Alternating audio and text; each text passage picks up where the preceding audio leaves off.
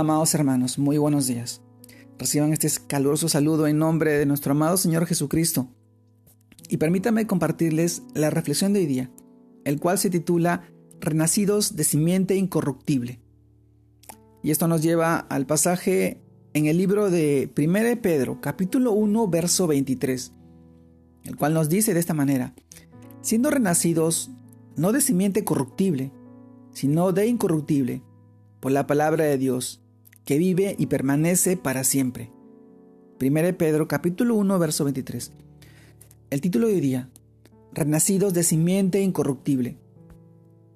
Amados hermanos, gracias a la santa palabra de Dios, a la cual tenemos acceso ilimitado, se nos ha revelado la verdad y voluntad de Dios.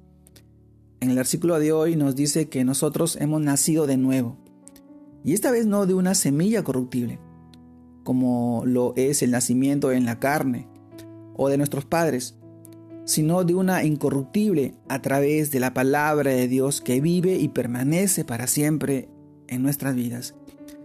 Amados hermanos, si nosotros observamos el capítulo 1 del Evangelio de Juan, podemos encontrar que en el principio era el verbo, y el verbo era con Dios, y el verbo era Dios. Esto está en 1 Juan capítulo 1, verso 1. Y luego continúa diciendo, y aquel verbo fue hecho carne y habitó entre nosotros, y vimos su gloria como del unigénito, del Padre, lleno de gracia y de verdad. Esto también se encuentra en el libro de Juan capítulo 1, verso 14. Amado hermano, es decir, que el verbo o la palabra de Dios es Cristo Jesús, nuestro Señor y Salvador. Y a todos los que le recibimos y creemos en su nombre, nos ha dado el derecho de ser hijos de Dios, no engendrados de carne o simiente corruptible, sino de Dios. Esto está en el libro de Juan, capítulo 1, versos 12 y 13. Amado hermano, además nos agrega el versículo de hoy que la palabra de Dios vive y permanece para siempre, dándonos a entender que todo aquel que es nacido de Dios tiene vida eterna. Juan capítulo 3, verso 16.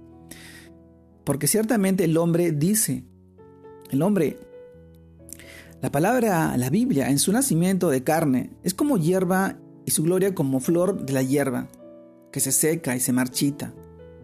Es decir, que en algún momento va a morir. Pero la palabra del Señor permanece para siempre. De la misma forma de la misma manera todos los que creemos en ella. Amado hermano, qué bendición es saber que esta buena noticia, que la palabra fue hecha carne, para que todo aquel que en ella crea sea hijo de Dios y tenga vida eterna. Amado hermano, nuestro llamado es a creer en Cristo y a obedecer su verdad, transformar nuestra manera de pensar.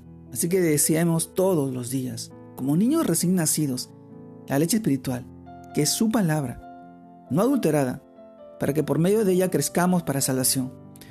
Esto está en 1 Pedro capítulo 2, verso 2. Amado hermano, renacidos de simiente incorruptible, cuando nacimos de nuestros padres, nacimos en pecado. Nacimos ya expuestos a pecar y a fallar, porque somos una raza caída. Pero para eso vino nuestro amado Señor Jesucristo, para restablecer esa comunión con Él, liberarnos del pecado y de la muerte a la cual nosotros ya hemos habido hecho o sido condenados. Nuestro amado Señor Jesucristo venció la muerte y a la maldad y el pecado. Y solamente a través de Él podemos tener sanidad espiritual, sanidad emocional y pueda transformar nuestras vidas.